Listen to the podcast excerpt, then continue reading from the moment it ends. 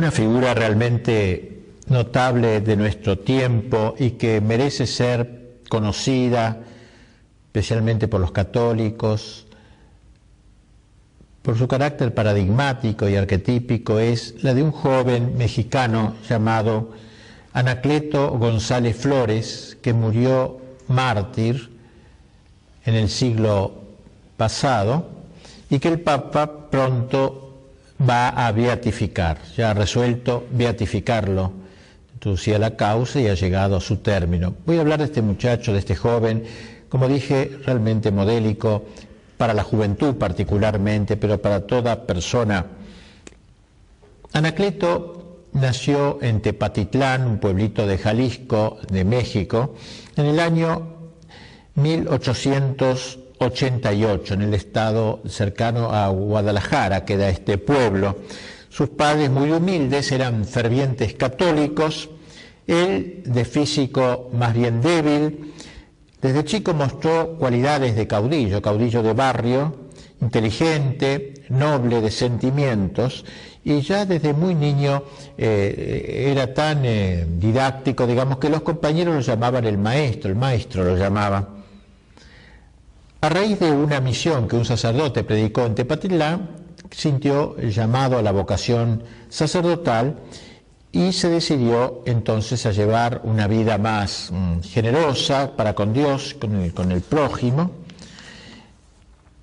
y luego entró al seminario, de donde saldría, convencido de que no tenía vocación, para dedicarse a una vida de militante católico. Pero antes de seguir la trayectoria de este joven que morirá por Cristo y por la patria mexicana, nos convendrá entender un poco lo que pasó en México, en el México de Anacleto, y para ello quizás remontarnos un poquito más atrás en la historia de dicha nación. A comienzos del siglo pasado, los primeros conatos de rebeldía contra España desde parte de México, protagonizados por dos sacerdotes, Hidalgo y Morelos, tuvieron una connotación demagógica de lucha de clases, de razas, mejor dicho, así como de aborrecimiento a la tradición hispánica. Esa fue una de las vertientes de la independencia de México. Por otra parte, aparece otra vertiente encabezada por una gran personalidad, Agustín de Iturbide, que tenía una visión completamente diferente. Él proclamó en 1821 el plan llamado Plan de Iguala, con tres garantías, decía él. La independencia de España, pero evitando una ruptura con la madre patria. Segundo lugar, la unión de todos los estamentos sociales, españoles, criollos e indios, y finalmente la religión católica como base espiritual de la nueva nación. Estas eran las tres garantías. Sobre estas tres bases, Iturbide fue proclamado emperador de México. Desgraciadamente ese proyecto, mucho más en continuidad con toda la formación de México, eh, fracasó y entramos así en un segundo momento de la historia de, esta, de esa noble nación que se caracteriza por el triunfo del liberalismo. Fue la época de la llamada reforma de Benito Juárez, un indio que estudió en la universidad, plasmada una constitución, la Constitución de México del año 1857. Con el nombre de reforma se quiso probablemente aludir a la rebelión protestante contra la Iglesia. Se trató de un nuevo proyecto eminentemente anticatólico y antihispano que hizo eh, del liberalismo una especie de religión laica con la que la Iglesia quedó excluida totalmente de la escuela pública mexicana y esto en un ambiente de admiración a la mentalidad predominante de los Estados Unidos y al espíritu de la ilustración. Bien, hubo otros eh, momentos, no vamos a, a, detenernos demasiado en la historia de México, una invasión de, de Francia, de los franceses y se instauró también un nuevo imperio bajo un familiar de la familia de los Habsburgo, que luego fue fusilado este emperador Maximiliano, llamado así. La cosa que sube eh, a comienzos del siglo XX un dictador llamado Porfirio y eh, luego de su caída comienzan grandes males para México, lo que se llama la, Revolución Mexicana, impulsado por sucesivos presidentes, Carranza, Obregón, Calles, Cárdenas, siempre con el apoyo de los Estados Unidos. Un movimiento que duró casi hasta, hasta nuestros días. Ante tantos males que herían el alma de México, surgió la idea de proclamar solemnemente el señorío de Cristo sobre la nación herida. Y entonces los obispos decidieron eh, coronar públicamente una imagen del Sagrado Corazón, pero luego quisieron eh, determinaron hacer una, ofrecimiento más específico a Cristo Rey, donde se ponía bajo los pies de Cristo la nación mexicana, sus campos y ciudades, y el pueblo acompañó a sus pastores con el grito de Viva Cristo Rey, proferido por primera vez en la historia, lo cual suscitó las iras del gobierno liberal y masónico. Y así, en 1917, con el mismo año de la Revolución Soviética, comienza una luz de decretos, cae sobre México. En un año, más de 100 decretos. Se impone la enseñanza laica, no solo en la escuela pública, sino aún en la privada.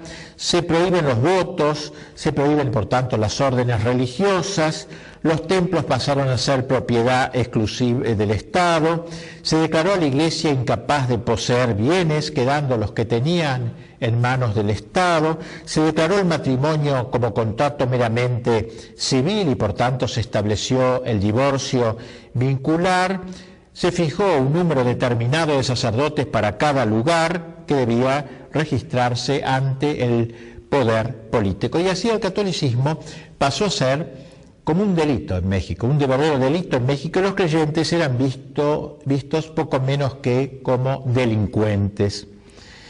En Guadalajara, pequeña patria de Anacleto, la promulgación de estos decretos se llevó a cabo con, con, eh, con espíritu jacobino realmente.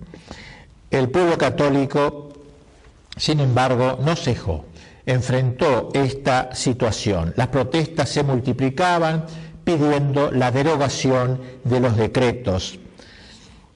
En el orden nacional sucedió a Carranza como presidente el general Obregón, quien tuvo la astucia de no aplicar íntegramente la Constitución de 1917. De ello se encargaría Calles, el próximo presidente, que será el enemigo de Anacleto, será el que lo lleve a la muerte a Anacleto, y gobernará este señor masón, eh, desde el año 1924 a 1928, declarando la guerra al catolicismo mexicano.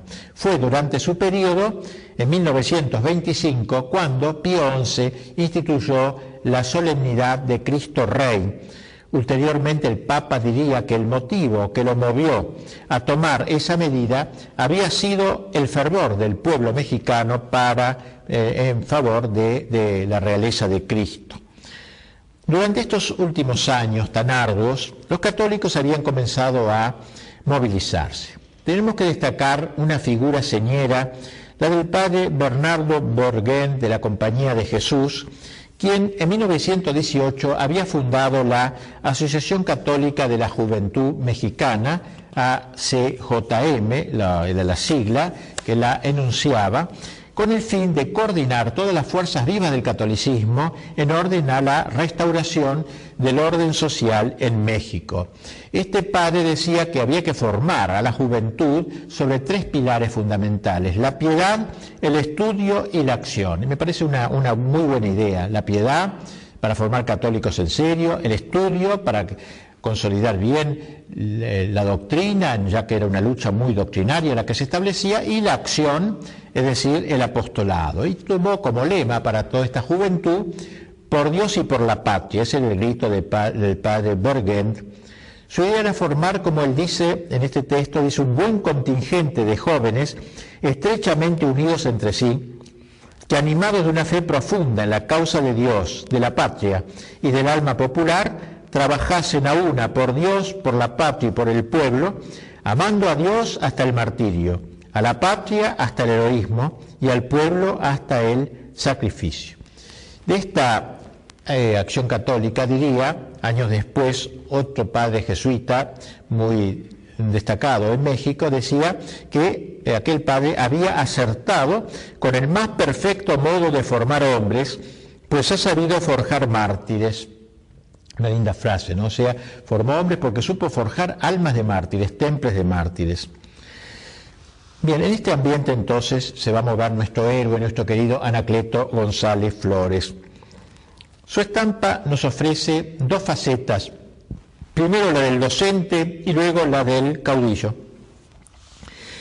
Ya hemos dicho cómo desde sus mocedades Anacleto mostró una clara inclinación a la docencia, inclinación que se fue intensificando en proporción al acrecentamiento de su formación intelectual. Durante los años que estuvo en el seminario, frecuentó sobre todo la filosofía, la teología y se puso en contacto con autores del calibre de Santo Tomás, San Agustín. Para su afición oratoria fueron guías principales Demóstenes, Cicerón, Virgilio, Bossuet, Fenelón, Vázquez de Mella, su amor a las letras y, a las artes lo acercó a Miguel Ángel, a Shakespeare, a Ibsen. Su inclinación social y política lo llevó al conocimiento de Malincroft, Ketteler y otros grandes dirigentes católicos de Europa. Y asimismo era experto en leyes, ya que había entrado luego de salir del seminario a la Facultad de Derecho, donde se recibió de, eh, en jurisprudencia. Fue un verdadero intelectual, podríamos decir, un joven muy bien formado, no un intelectual de gabinete, pero sí un experto diagnosticador de la realidad que le fue contemporánea. Y así, si nosotros vemos sus escritos y los discursos que de él nos quedan, eh, eh, nos, queda, nos podemos eh, encontrar en ellos una espléndida exposición de la tormentosa época que le tocó vivir no solo en sí misma, sino también en sus antecedentes históricos. Entendía ante todo a México y más en general a Iberoamérica como la heredera de la España imperial. La vocación de España, dice en uno de sus escritos, tuvo un origen glorioso, los ocho siglos de estar el padre en mano desbaratando la falange de Mahoma. Continuó con Carlos V, siendo la vanguardia contra Lutero, y en Felipe II encarnó el ideal de justicia y luego en las provincias iberoamericanas fue engendradora de pueblos España, siempre en continuidad con aquel primer grito de guerra de Pelayo en la Reconquista. Por eso escribe Anacleto, nuestra vocación, tradicionalmente, históricamente, espiritualmente, religiosamente, es la vocación de España, porque de tal manera se anudaron nuestra sangre y nuestro espíritu, con la carne, con la sangre, con el espíritu de España, que desde el día en que se fundaron los pueblos hispanoamericanos, desde ese día quedaron para siempre anudados nuestros destinos con los de España. Y en seguir la ruta abierta de la vocación de España está el secreto de nuestra fuerza, de nuestras victorias y de nuestra prosperidad como pueblo y como raza. La franja que nos, la, fragua que nos forjó, dice, es la misma que forjó a España. Nuestra retaguardia es de cerca de 13 siglos, larga historia que nos ha marcado hasta los huesos. Recuerda Anacleto, pues, los grandes momentos de España, de Felipe II, de Santa Teresa, de San Juan de la Cruz, del Quijote, y dice que junto con esta España gloriosa que llega para ir constituyendo las tierras iberoamericanas y que propiamente su patria de México, accede también la Iglesia Católica, quien llega junto con los conquistadores para bendecir las piedras con que España cimentó nuestra nacionalidad. Ella encendió en el alma oscura del indio la antorcha del Evangelio. Ella puso en los labios de los conquistadores las fórmulas de una nueva civilización. Ella se encontró presente en las escuelas, los colegios, las universidades para pronunciar su palabra desde lo alto de la cátedra. Ella estuvo presente en todos los momentos de la vida del mexicano, el nacimiento, la adolescencia, la juventud, el amor, el matrimonio, la vejez, el cementerio.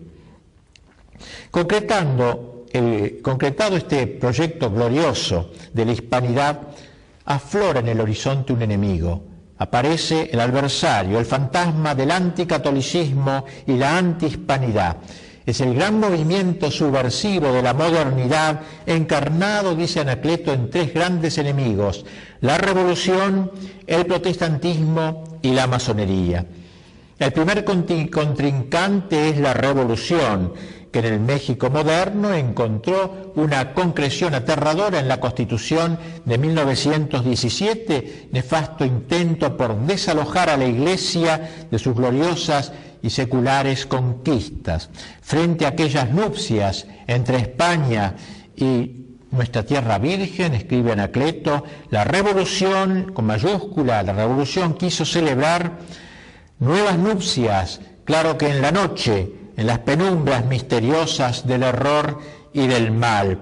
Estas nuevas ideas de la revolución han ido entrando de manera disolvente en las entrañas de la nación mexicana como un brebaje maldito, una epidemia que se introdujo en la sangre y en los huesos de la patria, llegando a suscitar generaciones de ciegos, de paralíticos y de mudos de espíritu. En México, escribe, han jurado derribar la mansión trabajosamente construida el revolucionario no tiene casa, escribe Anacleto, no tiene, no tiene casa ni de piedra ni de espíritu. Su casa es una quimera que tendrá que ser hecha con el derrumbe de todo lo existente. Por eso ha jurado demoler nuestra casa, esa casa donde por espacio de tres siglos misioneros, conquistadores y maestros sudaron y se desangraron para edificar cimientos y techos. Y luego esbozaron el plan de otra casa, la del porvenir. Hasta ahora, dice, no han logrado demoler del todo la casa que hemos levantado en estos tres siglos. Si no lo han podido es porque todavía hay fuerzas que resisten, porque todavía el viejo catecismo de Ripalda y el atlas de la mitología mantiene las columnas hispánicas y católicas de la autoridad, la propiedad y la familia. Sin embargo, persisten en invadirlo todo, nuestros templos, hogares, escuelas, lenguaje, con sus banderas políticas. Incluso recuerda cómo en aquellos días, días el enemigo había intentado crear una iglesia sismática, encabezada por un sacerdote apóstata llamado el padre Pérez, para mostrar que nuestra ruptura con la hispanidad resultaba inescindible de nuestra ruptura con la iglesia de Roma. Son invasores, son intrusos. Y termina diciendo nuestro Anacleto cómo este trabajo de la demoledor de la revolución no ha sido, por cierto, infructuoso, porque si hemos llegado a ser un pueblo tuberculoso, escribe, lleno de úlceras y en bancarrota, ha sido, es solamente, porque una vieja conjuración legal y práctica desde hace mucho tiempo mutiló el sentido de lo divino. México ha sido saqueada por la revolución, por los Juárez, por los Carranza, por las autoridades políticas de este movimiento. Este sería pues el primer gran enemigo que viene a demoler la casa mexicana, la casa hispano-católica de México. Junto con la revolución destructora, Anacleto denuncia el ariete del protestantismo, el segundo gran enemigo que llega a México principalmente a través del influjo de los Estados Unidos. Él trae a colación aquella conocida frase de Roosevelt, el viejo Roosevelt, cuando le preguntaron si se efectuaría pronto la absorción de los países hispanoamericanos por parte de los Estados Unidos. La creo larga la absorción, dijo, y muy difícil, mientras esos países sean católicos. Así que el viejo choque, dice él, entre Felipe II e Isabel de Inglaterra se renueva ahora en el México tradicional y la fuerza del protestantismo que intentan penetrar por doquier, llegando al corazón de las multitudes, sobre todo para apoderarse de la juventud. Y el tercer enemigo, quizás el más terrible de todos, es la masonería, que levanta el estandarte de la rebelión, rebelión contra Dios y contra su iglesia.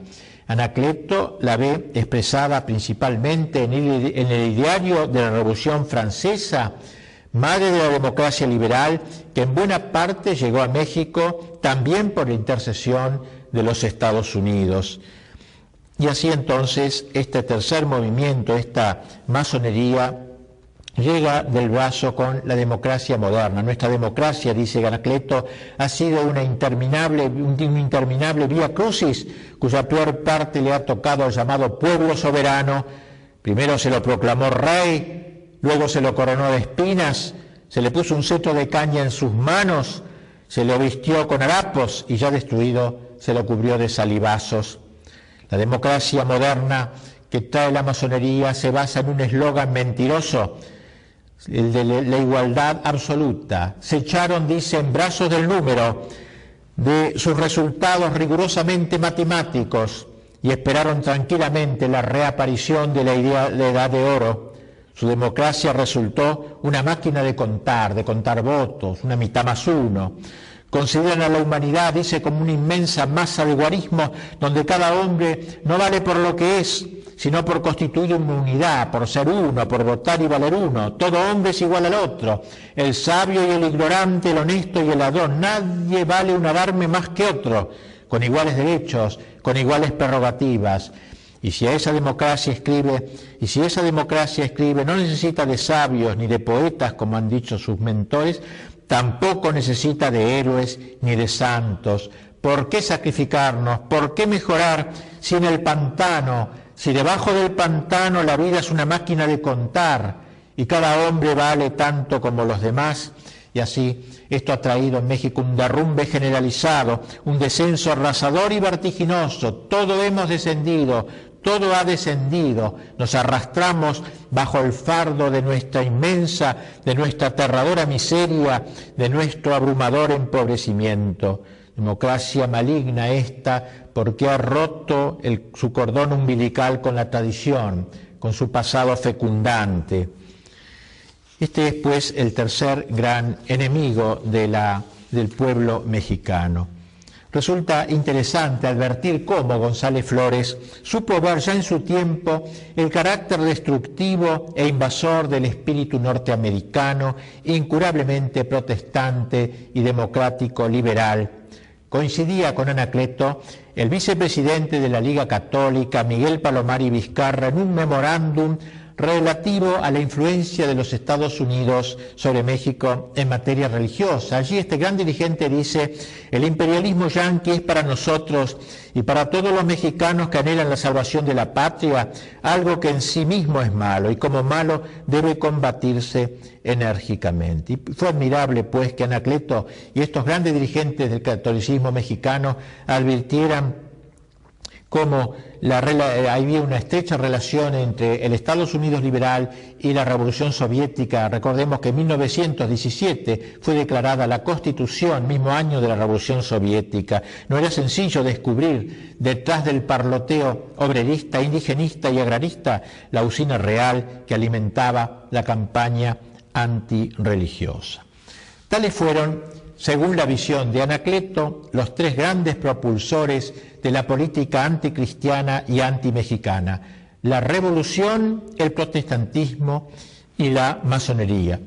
La revolución, escribe, es una aliada fiel tanto del protestantismo como de la masonería, sigue en marcha tenaz hacia la demolición del catolicismo y bate el pensamiento de los católicos en la prensa, en la escuela, en la calle, en las plazas, en los parlamentos, en las leyes, en todas partes. Nos hallamos en presencia de una triple e inmensa conjuración contra los principios sagrados de la Iglesia. De lo que en el fondo se trataba era de un atentado inteligente y satánico contra la vertebración hispano-católica de la patria.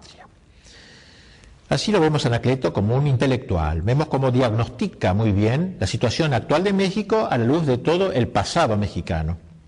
Pero dijimos que no fue un mero diagnosticador, un sagaz, observador de lo que sucedía, fue también un conductor, fue un formador de espíritus, un caudillo, un espíritu de largas miras. En sus artículos y conferencias, nuestro héroe vuelve una y otra vez sobre la necesidad de ser realistas y enfrentar lúcidamente la situación por la que atravesaba la patria. Se nos ha caído la finca, dice, hemos visto el derrumbe estrepitoso del edificio de la sociedad y caminamos entre escombros, pero al mismo tiempo señala su preocupación porque muchos católicos desconocen la gravedad del momento y sobre todo las causas del desastre, ignoran cómo los tres grandes enemigos a que ha aludido el protestantismo, la masonería y la revolución trabajan de manera incansable y con un programa de acción alarmante y bien organizado. Esos tres enemigos están venciendo al catolicismo en todos los frentes, a todas horas y en todas las formas posibles, escribe. Combaten en las calles, en las plazas, en la prensa, en los talleres, en las fábricas, en los hogares. Es una batalla generalizada. Tienen desenvainada su espada y desplegados sus batallones en todas partes. Esto es un hecho Cristo no reina en la vida pública, en las escuelas, en el Parlamento, en los libros, en las universidades, en la vida pública y social de la patria. Quien reina allí es el demonio, se respira hálito de Satanás. ¿Y nosotros qué hacemos? se pregunta. Nos hemos contentado con rezar, ir a la iglesia, practicar algunos actos de piedad, como si ello bastase para contrarrestar toda la inmensa conjuración de los enemigos de Dios. Le hemos dejado a ellos todo lo demás, la calle, la prensa, la cátedra, la enseñanza, en ninguno de esos lugares han encontrado una oposición seria. Y si algunas veces hemos actuado, lo hemos hecho tan pobremente, tan raquíticamente, que puede decirse que no hemos combatido. Hemos cantado en las iglesias, pero no le hemos cantado a Dios en la escuela, en la plaza, en el parlamento, arrinconando a Cristo por miedo al ambiente. Urge, pues, salir de las sacristías, entendiendo que el combate se entabla en todos los campos, sobre todo allí donde se libran las ardientes batallas contra el mal. Procuremos, escribe, hallarnos en todas partes con el casco de los cruzados y combatamos sin tregua con las banderas desplegadas a todos los vientos. Reducir el catolicismo a plegaria secreta, a queja medrosa, a temblor y espanto ante los poderes públicos cuando éstos matan el alma nacional y atasajan en plena vía la patria, no es solamente cobardía y desorientación disculpable, es un crimen histórico, religioso, público y social que merece todas las execraciones. Tal es la gran denuncia de González Flores hacia adentro de la Iglesia, el inmenso lastre de pusilanimidad y de apocamiento que ha llevado a buena parte del catolicismo mexicano al desinterés y la resignación. Las almas sufren de empequeñecimiento y de anemia espiritual. Nos hemos convertido en mendigos, afirma, renunciando a ser dueños de nuestros destinos. Se nos ha desalojado de todas partes y todo lo hemos abandonado. Ni siquiera nos atrevemos a pedir más de lo que se nos da. Se nos arrojan todos los días las migajas que deja la hartura de los invasores y nos sentimos contentos con ellas.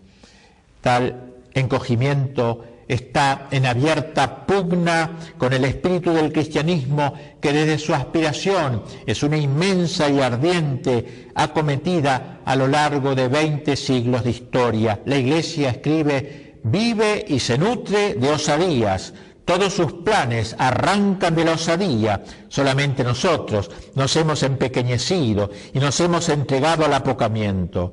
Hasta ahora los católicos no hemos hecho casi otra cosa que pedirle a Dios que Él haga, que Él obre, que Él realice, que haga algo o que haga todo por la suerte de la Iglesia nuestra patria. Y por eso nos hemos limitado a rezar esperando que Dios obre y todo ello bajo la máscara de una presunta prudencia. Necesitamos la imprudencia de la osadía cristiana. Justamente en los momentos en que Anacleto levanta estas banderas, el Papa acababa de establecer, como dijimos, la fiesta de Cristo Rey. Refiriéndose a ella, Anacleto insiste en su proposición desde hace tres siglos, explica, los abanderados del laicismo vienen trabajando para suprimir a Cristo de la vida pública y privada de las naciones, y con evidente éxito a escala mundial, ya que no pocas legislaturas, gobiernos e instituciones han marginado al Señor, desdeñando su soberanía. lo relevante de de haber el Papa instituido esta fiesta no consiste tanto en que se lo proclame a Cristo como Rey de la vida pública y privada. Eso es, por cierto, importante, pero mucho más lo es que los católicos entendamos nuestras responsabilidades subsiguientes. Cristo quiere que, lo ayudemos con nuestros esfuerzos, nuestras luchas, nuestras banderas, poner a su servicio nuestra inteligencia y nuestra voluntad. Y ello no sucederá si seguimos encastillados en nuestros hogares y en, nuestros templos. Nuestro catolicismo, dice, hasta ahora ha sido un catolicismo de paralíticos. y, esto desde hace tiempo. Somos herederos de paralíticos, atados a la inercia en todo. Los paralíticos del catolicismo son de dos clases. Los que sufren una parálisis total limitándose a creer las verdades fundamentales sin jamás pensar en llevarlas a la práctica, y los que han quedado sumergidos en sus devocionarios, no haciendo nada para que Cristo vuelva a ser Señor de todo. Y claro está, escribe, que cuando una doctrina no tiene más que paralíticos, se tiene que estancar, se tiene que batir en retirada delante de las recias batallas de la vida pública y social y al poco tiempo tendrá que quedar reducida a la categoría de momia, inerme, muda y derrotada. Nuestras convicciones están encarceladas por la parálisis. Será necesario que vuelva a oírse el grito del Evangelio, comienzo de todas las batallas y preanuncio de todas las victorias. Falta pasión, encendimiento de una pasión inmensa que nos incite a reconquistar las franjas de la vida que han quedado separadas de Cristo.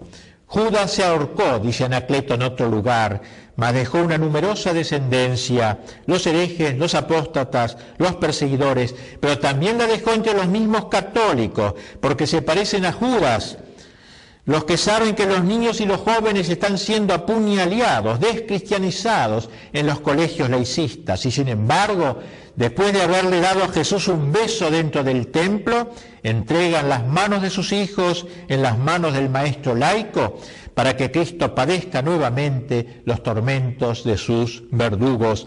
Se parecen a Judas los católicos que no colaboran con las publicaciones católicas, permitiendo que éstas mueran o los que entregados en brazos de la pereza dejan hacer a los enemigos de Cristo.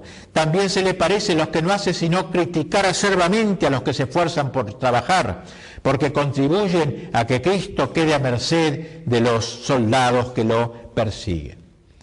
Como ven ustedes, González Flores trazó un perfecto cuadro de la situación anímica de numerosos católicos enteramente pasivos ante los trágicos acontecimientos que se iban desarrollando en la patria mexicana. Los católicos de México, señala, han vivido aislados, sin solidaridad, sin cohesión firme y estable, y ello alienta al enemigo al punto de que hasta el más infeliz policía se cree autorizado a bofetear a un católico sabiendo que los demás se encogerán de hombros. Hemos dicho que desde niño Anacleto fue apodado el maestro por su nativa aptitud didáctica. Este bautizo, que resultó espontáneo, se tocó después en cariñoso homenaje y hoy es un título glorioso, maestro, sobre todo en cuanto forjador de almas consciente del estancamiento del catolicismo y la pusilanimidad de la mayoría, o como él dijo, del espíritu de cobardía de muchos católicos y del amor ardiente que sienten por sus propias comodidades y por su catolicismo de reposo, de pereza, de apatía, de inercia y de inacción, se abocó a formar jóvenes católicos militantes que hiciesen suyos el ideal del combate, convencidos de que su misión es batirse hoy, batirse mañana, batirse siempre bajo el estandarte de la verdad. A su juicio, el espíritu de los católicos, si querían deber ser tales y militantes, debía forjarse en dos niveles, el de la inteligencia y el de la voluntad. En el nivel de la inteligencia, ante todo, ya que las batallas que tenemos que reñir, dice, son batallas de ideas, batallas de palabras. Los modernos medios de comunicación, escribe, aunque sirven generalmente para el mal, podrán ayudarnos si a ellos recurrimos para que nuestras ideas se abran paso con mayor celeridad en orden a ir creando una cultura católica. No podemos seguir luchando a pedradas mientras nuestros enemigos nos combaten con ametralladoras. En esta obra de propagación de la verdad, todos pueden hacer algo, desde los rudos e ignorantes, dedicarse a estudiar, los más cultos, enseñar a los demás, los que no son capaces de escribir ni de hablar, al menos pueden difundir un buen periódico. Los que tienen destreza en hablar y escribir podrán adoctrinar a los demás. No nos preguntemos ya cuánto hemos llorado, sino qué hemos hecho o qué hacemos para afianzar y robustecer las inteligencias, a unos habrá que pedirle solo una ayudita económica, a otros su pluma y su palabra, a otros que no compren más los diarios del enemigo, a otros que vendan periódicos católicos. Ya llegará el momento en que después de un trabajo fuerte, escribe, profundo de formación de conciencia, todos los espíritus estén prontos a dar más de lo que ahora dan y entonces los menos dispuestos a sacrificarse querrán aumentar su contingente energía y de este modo habremos logrado que todos se aproximen al instante en que tengamos suficientes mártires que bañen con su sangre la libertad de las conciencias y de las almas en nuestro país. Anacleto no se quedó con meras eh, de buenas intenciones, se propuso constituir un grupo de personas deseosas de formarse, no limitado, por cierto, a los de inteligencia privilegiada, sino abierto a todos cuantos deseasen adquirir una cultura lo más completa posible. Para él este era el trabajo más urgente. La influencia de ese grupo resultaría incontrastable porque, dice, se hallaría en posesión de los poderes más formidables, cuales son la idea y la palabra. Y para esto Anacleto se dirigió principalmente a la juventud, a las que por once años consagró lo mejor de sus energías. Allí, junto a la iglesia de Guadalajara, el santuario que hay en, la misma ciudad de ese nombre, hizo ahí el lugar predilecto de sus tertulias y, alquiló una casa en las vecindades donde se reunía se reunía con los, con los jóvenes y los iba formando. Y en, esa, en ese lugar eh, formó una, un, centro de estudios donde se estudiaba distintas cosas, queriendo formar lo que llamaba una aristocracia del talento. Para ello nada mejor que poner a aquellos jóvenes en contacto con los pensadores de relieve, los grandes literatos, los historiadores veraces. Esta fue su obra predilecta su centro de operaciones y el albergue de sus amistades más entrañables, más decididas. A esos muchachos los consideraba como una ampliación de su familia. En el oratorio de aquella casa contrajo matrimonio y su primer hijito pasó a ser puntual concurrente de las reuniones dominicales Anacleto era el maestro por antonomasia, escribe uno de esos chicos. Estaba siempre a punto para dar un consejo, esclarecer una idea o forjar un plan, ya de estudio, ya de acción. Nos enseñó a orar, a estudiar, a luchar en la vida práctica y también a divertirnos, porque él sabía hacer todo eso. Lo mismo se lo encontraba jugando una partida de billar que como que tañendo la guitarra o sosteniendo animados corrillos con su inacabable repertorio de anécdotas. Y así fuimos aprendiendo poco a poco que la vida del hombre sobre la tierra es una lucha, que es guerra encarnizada y que los que mejor la viven son los más aguerridos, los que se vencen a sí mismos y luego se lanzan contra el ejército del mal para vencer cuando mueren y dejan a sus hijos la herencia inestimable de un ejemplo heroico. Creó Anacleto varios círculos de estudio, un grupo que estudiaba sociología, otro grupo apologética o periodismo, literatura, filosofía y así le dio importancia a todos estos aspectos, e incluido el aspecto estético, que le parecía muy importante, porque la belleza es el esplendor de la verdad. Por tanto, si uno enseña la verdad, no puede separarse de la belleza. El bello arte, dejó escrito, es un poder añadido a otro poder, es una fuerza añadida a otra fuerza, es el poder y la fuerza de la verdad unidos al poder y la fuerza de la belleza. Es por último la verdad cristalizada en el prisma polícromo y encantador de la belleza. Y así quería que esos muchachos lucharan en la verdad y en la belleza. Así fue formando esta playa de jóvenes que luego serían verdaderamente los grandes héroes en, esta terrible situación. La persistencia en la persecución religiosa que comenzó el gobierno eh, impulsó a un grupo de, católicos al combate, al combate incluso armado. Es cierto que Anacleto se dedicó solo a trabajar sobre las inteligencias, formar aquella aristocracia del talento de que le gustaba hablar y robustecer las voluntades de los que lo seguían. No soy más que un herrero forjador de voluntades, le gustaba repetir este hombre, que al decir de Gómez, Gómez Robledo era una afirmación hirviente, tumultuosa, de sangre y hoguera, recomendaba siempre de nuevo, hay que criar coraza. Nos engañaba, la patria requería caracteres recios. Y así entonces, él sabía que primero, para poder ser militante católico, había que dominarse a sí mismo.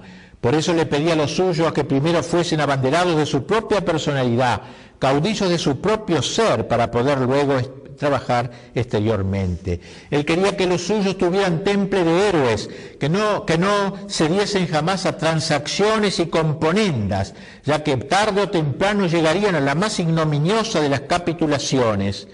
Para formarse en la escuela del heroísmo, él aconsejaba tener amigos héroes, amigos valientes, no amigos medrosos, timoratos.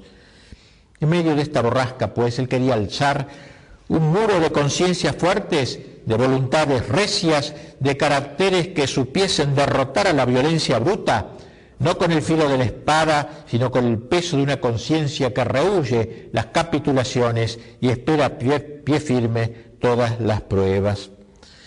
Así él, entonces, por ser fiel a sus ideas, fue varias veces detenido por la policía, pero apenas salía del calabozo volvía otra vez a las andadas con sus grupos, salía de campamento con ellos para una formación más integral.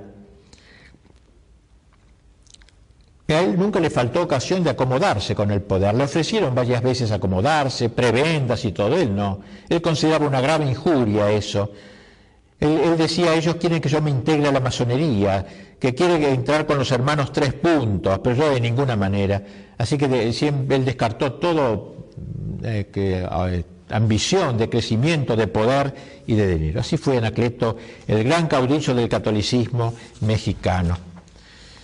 Él quería un catolicismo pletórico de juventud. Él exalta mucho la juventud. ¿Por qué? Porque veía en la juventud un símbolo de la energía, del combate, de la fuerza, él decía que los, católicos mexicanos habíamos perdido, habían perdido la juventud. Y si medimos todos nuestros pasos, contamos todas nuestras palabras, recomponemos nuestros gestos, todas actitudes de ancianos, decrépitos, de personas que se miden completamente. Y así dice, muchos no se atreven a mover ni un dedo por temor a despertar las iras del enemigo, del enemigo. Y así se ha ido formando una generación de viejos que solo saben calcular, contar, comprar y vender con la característica fiebre de la vejez, que es la avaricia. Todos recomiendan prudencia, prudencia, y para ellos prudencia significa pensarlo todo, medirlo todo, calcularlo todo, para salvar la tranquilidad y esquivar todos los riesgos. Y aquellos que se lanzan al combate los llaman exagerados, como los que se juegan por la verdad.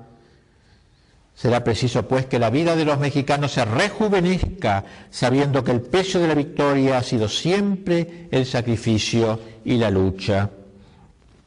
Insiste Anacleto que el cristianismo está inescindiblemente unido a la juventud de espíritu.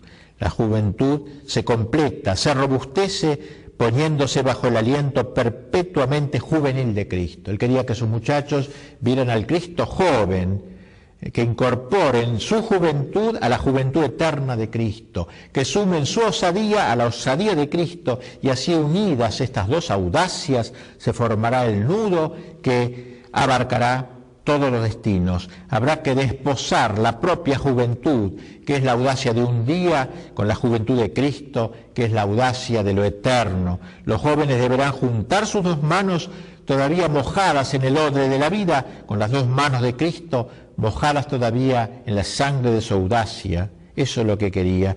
Este esta fusión de juventud en el catolicismo mexicano. Destaquemos el valor que Anacleto le atribuía a la palabra, sea oral o escrita. Como orador fue fulgurante. Cual otro estilo llenó de almenas las alturas del lenguaje con el fin de suscitar una estirpe de héroes al estilo de Godofredo de Bouillon y el Cid Campeador, sus arquetipos favoritos. Él decía la importancia de la palabra, como la, aquella palabra de los romanos de Enda es Cartago, llevó al fin a la destrucción de Cartago. Él privilegió la palabra oral ante todo, dando numerosas conferencias vibrantes, llenas de fuego, una elocuencia notable, casi no se preparaba demasiado, sino que eh, juntaba tres o cuatro ideas y se lanzaba de modo que la misma marcha de la conferencia lo iba entregando al entusiasmo y a la idea. Y concebía el discurso como un torneo entre el orador y los oyentes, ¿no? Muy distinto al caso del escritor, decía él, que envía a lo lejos su mensaje. Pero también, además de su oratoria, usó mucho también el escribir. En los pocos años de vida pública que tuvo, logró gestar varias revistas. La palabra, se llamaba una La Época, La Lucha, pero la más importante fue un periódico al que llamó Gladium, que aparecía todas las semanas, donde él volcó toda su idiosincrasia, mezclando la especulación doctrinal con el cuento jocoso y la narración familiar. Era una revista de, eh, gran repercusión que, eh, de la cual se vendía nada menos que 100.000 ejemplares.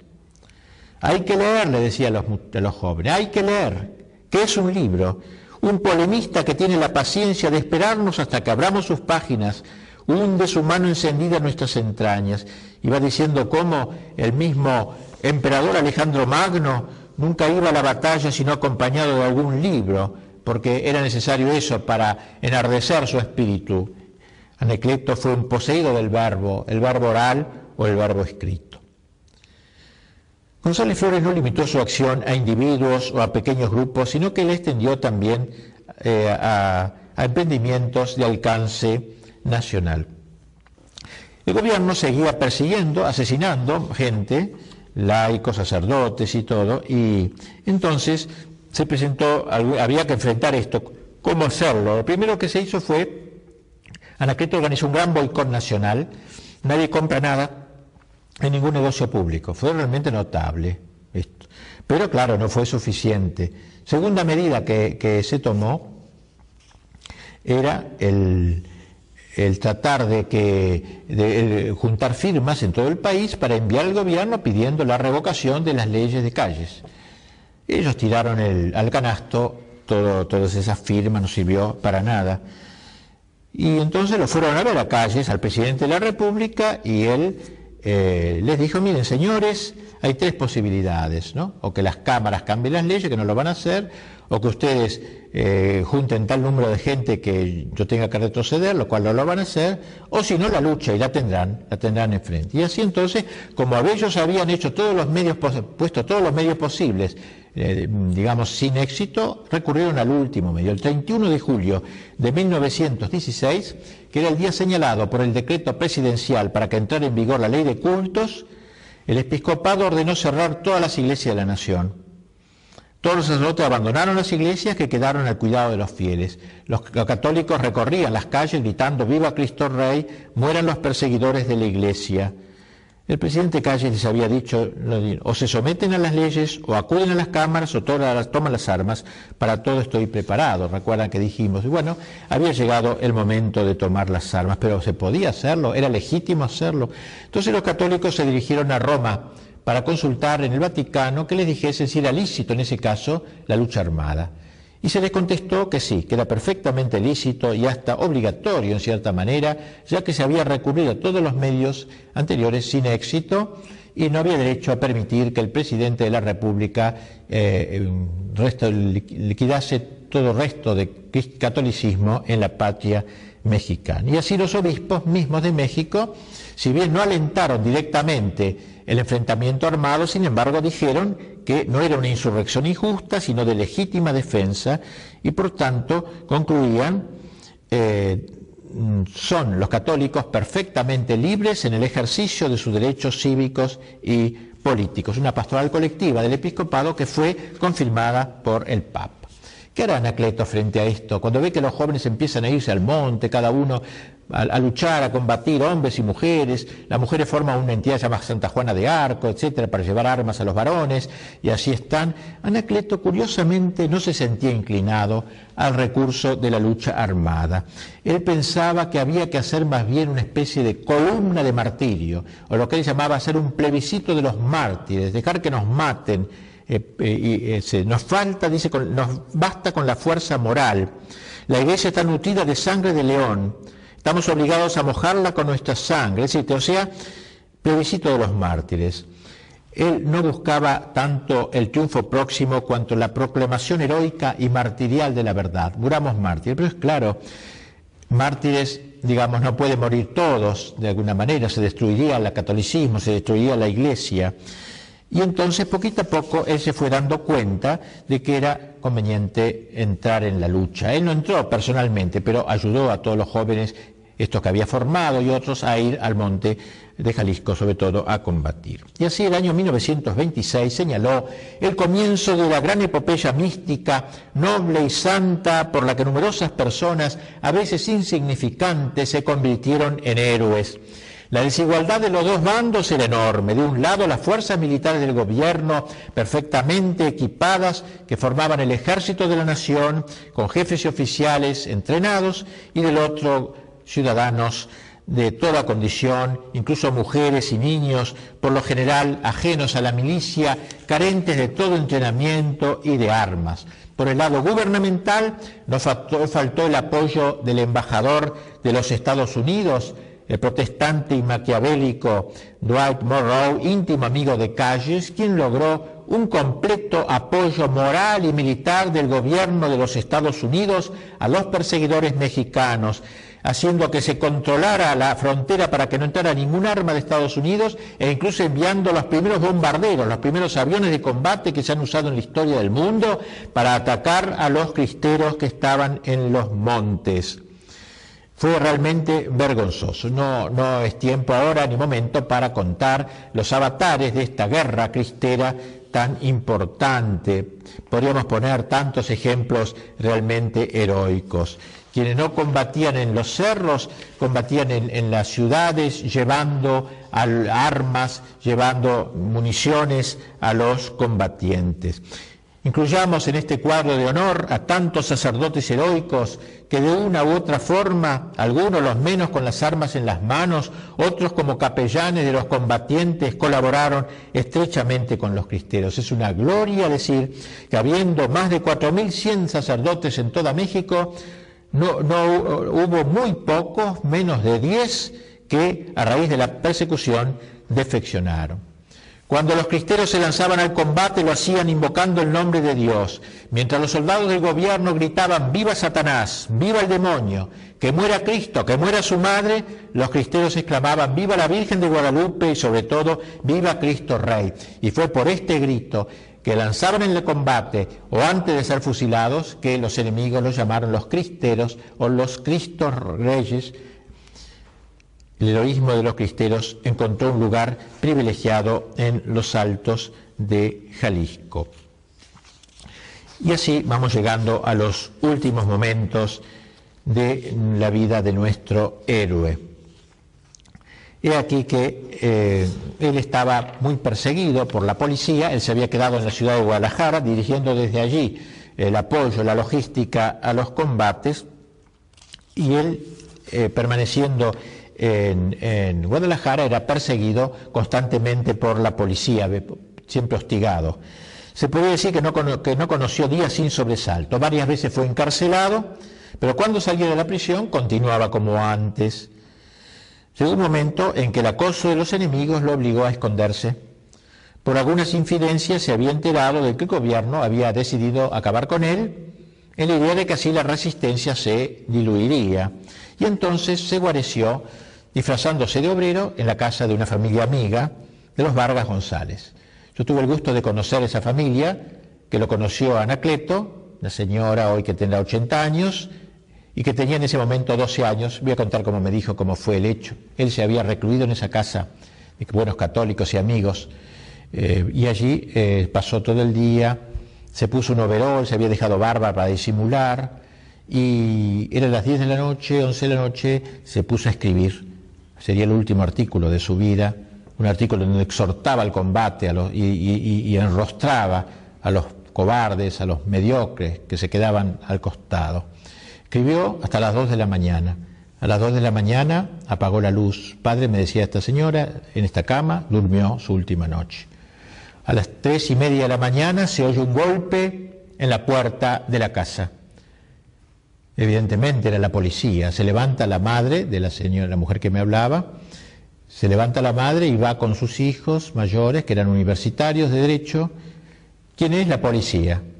¿Tienen permiso para entrar? Dijeron los estudiantes de derecho que siempre ven el pliegue jurídico del asunto. que van a tener permiso de una policía? Si nomás para entran. Y ya habían ocupado la parte superior de la casa, la terraza de la casa. Así que estaban allí. Entonces, cuando entran, le avisan a Anacleto, la policía, la policía. Entonces, Anacleto pasa a un segundo patio donde habían puesto una escalerita para escapar a la casa vecina, estaban apalabrados, lo de la casa de al lado. Pero el momento que se levanta y va al segundo, al segundo patio, lo detienen de arriba, alto, no se mueva más, entonces ahí lo detienen. Él estaba muy nervioso, me dijo la, la niña esta, la hermana de los Vargas, muy nervioso, con miedo, natural y así. Entonces llevan a la madre y a la hija que hablaba conmigo a la cárcel de las mujeres y a los Anacleto y a los tres varones los llevan a la cárcel, al, ejército, al regimiento. Entonces ahí eh, me contaba ella, bueno, mamá estaba desesperada, ¿qué serán de mis tres hijos? Los matarán a mis tres hijos. Y en un momento llegué, voy, a volver a uno de ellos, vivo, no entendía nada, era que habían dicho, al menor de ustedes queda libre, quedan nosotros dos. Bueno, mientras tanto, los tres eran eran torturados. les hacían preguntas. Dinos, fanático miserable, ¿en dónde se oculta tu obispo Orozco y Jiménez? Le preguntaban a Anacleto. Lo habían colgado del techo y los pies en el aire y lo pinchaban con un puñal y le, querían hacer eh, decir las cosas, ¿no? Y él decía, yo no lo sé. La cuchilla destrozaba aquellos pies, como dice Gómez Robledo, el hombre que ha vivido por la palabra va a morir por el silencio. Dinos, ¿quiénes son los jefes de esa maldita liga que pretende derribar a nuestro jefe y señor el general Calles? No existe más que un solo señor de cielos y tierra, ignoro lo que me preguntan. Cuchillo seguía desangrando aquel cuerpo. Pica, más, más, le decía el oficial al verdugo. De manera semejante torturaban a los dos chicos Vargas, a los amigos de él, y por Anacleto decía, no maltraten a esos muchachos, si quieren sangre está la mía, y él no quería que flaquearan sus amigos, y así por fin le asestan un golpe enorme sobre el hombro, con la boca chorreando sangre por los golpes, comenzó a exhortarlos con aquella elocuencia suya. Suspendieron las torturas y entonces se, se hizo un consejo de guerra sumarísimo, se lo condena a muerte. Al oír la sentencia, Anacleto respondió con estas recias palabras, una sola cosa diré, y es que he trabajado con todo desinterés por defender la causa de Cristo y de su iglesia. Vosotros me mataréis, pero sabed que conmigo no muere la causa. Me voy, pero con la seguridad de que pronto veré el triunfo de la religión en mi patria. Era el primero de abril de 1927, recitó el acto de contrición y en medio de sus dolores tuvo coraje para decirle al jefe general, perdone usted de corazón, muy pronto nos veremos ante el tribunal divino, el mismo juez que me va a juzgar será su juez, entonces tendrá usted un intercesor en mí con Dios.